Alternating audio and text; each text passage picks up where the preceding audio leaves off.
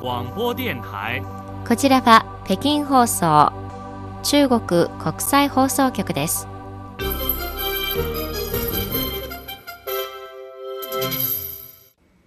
ニュースをお伝えします。まず主な項目です。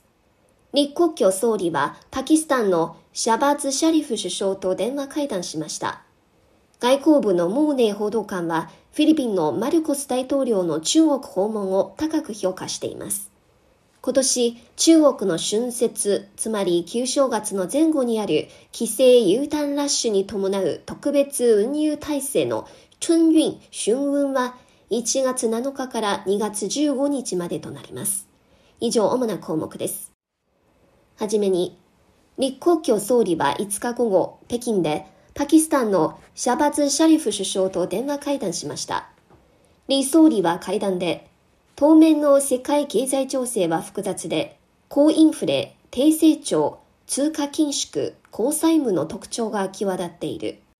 各国は相互解放を共に推し進め、マクロ経済金融政策の協調を強化し、世界経済の再生と成長を促していくべきだと指摘した上で、中国側は終始一貫してパキスタン側の経済成長、国民生活の改善を支持し、パキスタン側とともに地域の平和、安定、発展を維持していくと述べました。また、パキスタン駐在の中国側人員や気候の安全を全力で確保するようパキスタン側に呼びかけました。シャバズ・シャリフ首相は中国側がパキスタンの洪水災害に提供した多大な支援に感謝を伝え、困難にさらされても中国は終始パキスタンのそばにいることから、山より高く、海より深い両国の友情を高く評価しました。また、パキスタン側は断固として一つの中国の原則を堅持し、中国の革新利益に関わる諸問題で引き続き中国側を断固として支持し、中国側と諸分野に及ぶ協力を拡大し、パキスタンと中国関係のよりハイレベルな進展を促していくとの考えを示しました。フィリピンのマルコス大統領が中国への公式訪問を終えたのを受け、外交部のモーネー報道官は5日の定例記者会見で、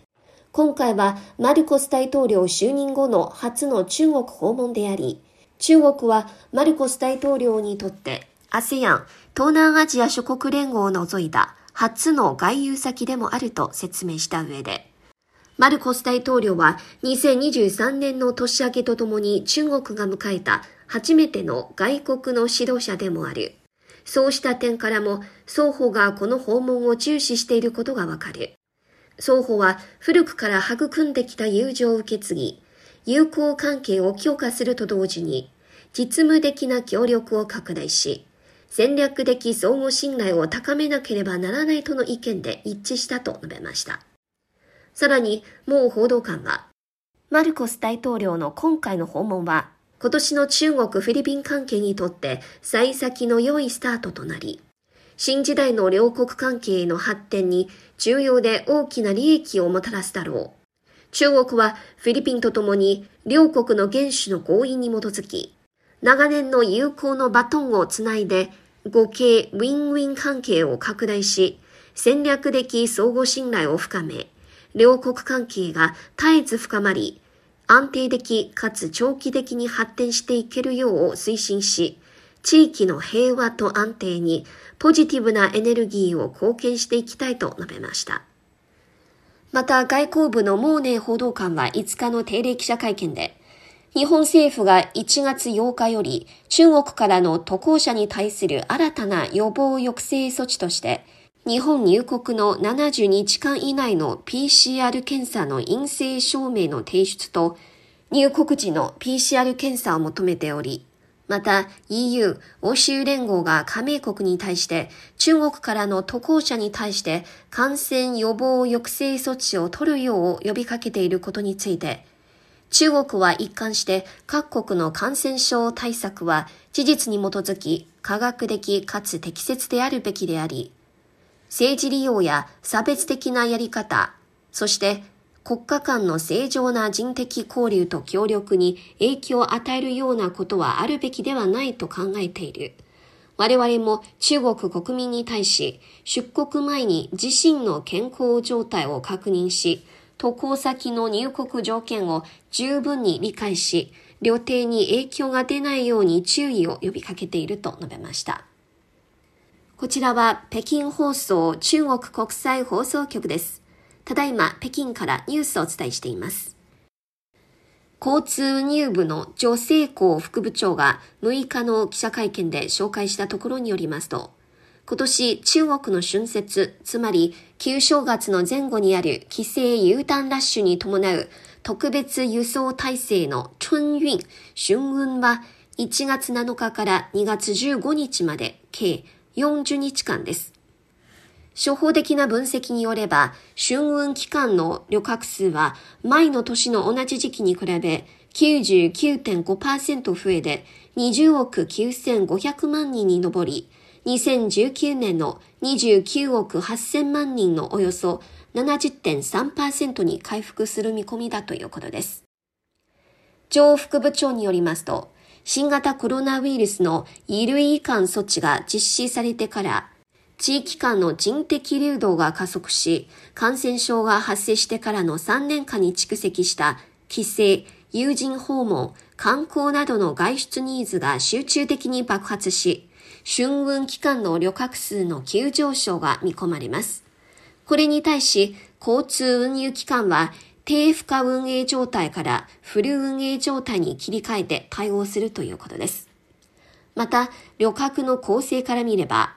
非正者数は全体の55%、出稼ぎや公務による仕事関係の外出は24%、観光、ビジネス旅行などは10%を占める見込みです。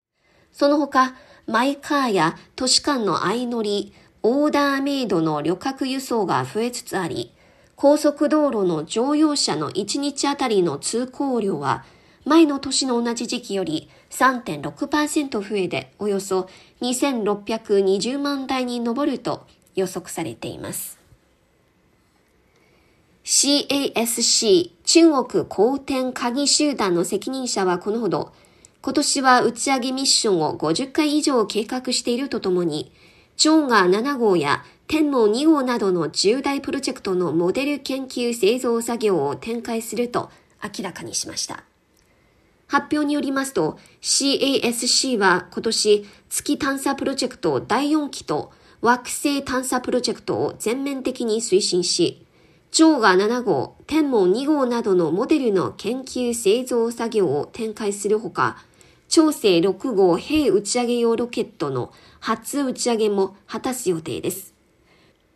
中国の2022年1月から11月までの自動車輸出台数は278万台に達し、世界第2の自動車輸出大国となっています。そのうち電気自動車の輸出が増加を続けています。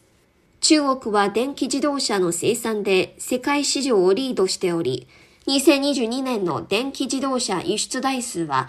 前の年に比べて2倍となる見通しです。技術革新によりバッテリー、モーター、コントローラーの3つの主要分野で世界をリードしています。また、バッテリー製造分野でも高い競争力を発揮しています。おしまいのニュースです。中国西部の四川省にある中国ジャイアントパンダ保護研究センターは2022年、世界初のパンダ用 DNA 検査キットを開発しました。これはパンダの個体識別と親子鑑定技術の標準化に役立つと期待されています。このキットは法医学の検査に使われる高度なマイクロ検査方法を初めてパンダの検査に適用したもので、異なる機関と人員によるパンダの個体識別や親子鑑定のプロセスでのシステムの誤差を大幅に低減することができます。これでこの時間のニュース、リュウエイリがお伝えしました。